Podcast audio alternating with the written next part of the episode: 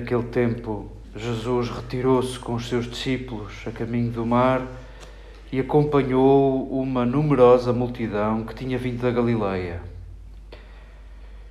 Também da Judeia e de Jerusalém, da Idumeia e da Transjordânia e dos arredores de Tiro e de Sidónia, veio ter com Jesus uma grande multidão por ouvir contar tudo o que ele fazia. Disse então aos seus discípulos que lhe preparassem uma barca para que a multidão não o apertasse. Como tinha curado muita gente, todos os que sofriam de algum padecimento corriam para ele a fim de lhe tocarem.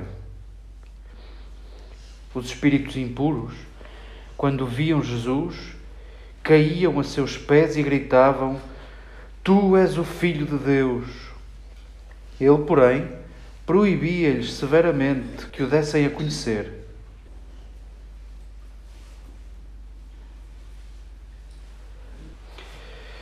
Queridas irmãs, queridas amigas, acolhamos estes textos no início do nosso dia com vontade de fazermos Páscoa e acolhamos aquilo que me parece ser, a meus olhos, desculpai se isto é a minha sensibilidade, aquilo que me parece ser uma grande provocação na escolha destes dois textos em relação, no diálogo destes dois textos. Escutávamos um parágrafo do capítulo 18 do primeiro livro de Samuel. E bem cortadinho antes, e bem cortadinho a meio, e bem cortadinho no fim. E é das pouquíssimas vezes que ouvimos falar de Jonatas e de David. O parágrafo que foi cortado, os versículos que foram cortados antes, os que estão no início do capítulo 18, falam de um pacto entre Jonatas e David. Há traduções que dizem que as suas almas se uniram, há traduções que dizem que os seus corações se uniram. A verdade é que, diz-nos o, o narrador, que Jonatas passou a amar David como se amava a si próprio. E por duas vezes, em dois versículos seguidos, diz esta expressão. E nós temos de facto muito pudor em lembrar essa página que a história de Israel não quis cortar do seu compêndio. No capítulo 18 deste primeiro livro de Samuel,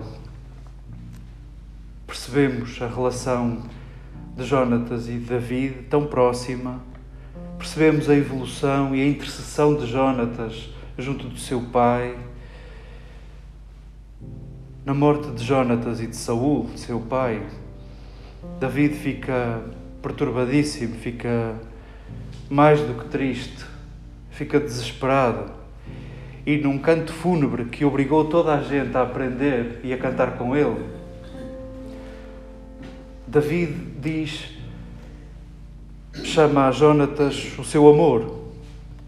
Como eu te amava e que maravilha era o nosso amor, que maravilha era o teu amor por mim. Diz esse cântico mais excelente que o amor das mulheres. E culturalmente e com todas as nossas resistências, não suportamos este texto na liturgia. Este texto nunca aparece nestas leituras em comum. A verdade é que inspirou muita gente. No meio de uma história tão puritana que é a história de Israel, há quadros que nós não sabemos arrumar. E este é um deles, a ponto de ter inspirado irmãos nossos em Itália e em França. Em França, por exemplo, foi o secretário pessoal do Abbé Pierre que fundou uma associação chamada David e Jonatas e em, em Itália há uma associação homónima. Para quê? Para lembrar isto e para lembrar que nós não somos feitos para nos dividirmos e não somos feitos para nos separarmos e para nos condenarmos.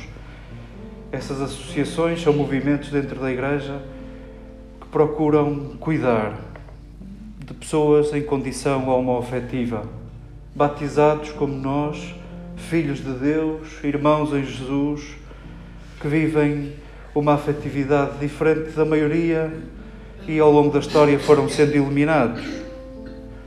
E estas, estes movimentos dedicam-se ao cuidado pastoral, dedicam-se ao cuidado destas pessoas e das suas famílias.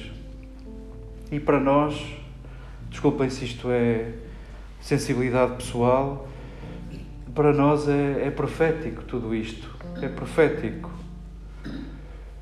E por que razão haveriam os senhores que escolheram as leituras para o dia de hoje colocar este aceno à história de David e de Jonatas, juntamente com este sumário do capítulo 3 de Marcos, que vamos, parece não dizer quase nada. Bem espremido, é um resumo, é um sumário, é uma transição, não, não acrescenta muito à nossa história. A verdade é que este parágrafo de transição marca, define os que estão com Jesus e os que não estão com Jesus. Já percebemos que os escribas e os fariseus que chegam até este parágrafo já se demarcaram de Jesus. A seguir a este parágrafo, a própria família, diz-nos Marcos, estão fora e querem travar a ação de Jesus. E percebemos neste parágrafo o que é que é isso dos de dentro e dos de fora, os que estão com Jesus e os que o rejeitam. E havemos de nos perguntar no dia de hoje o que é que é isso de rejeitar Jesus? O que é que é isso de rejeitar Jesus? Será questionar o credo niceno-constantinopolitano? Rejeitar Jesus será duvidar se é gerado e não criado?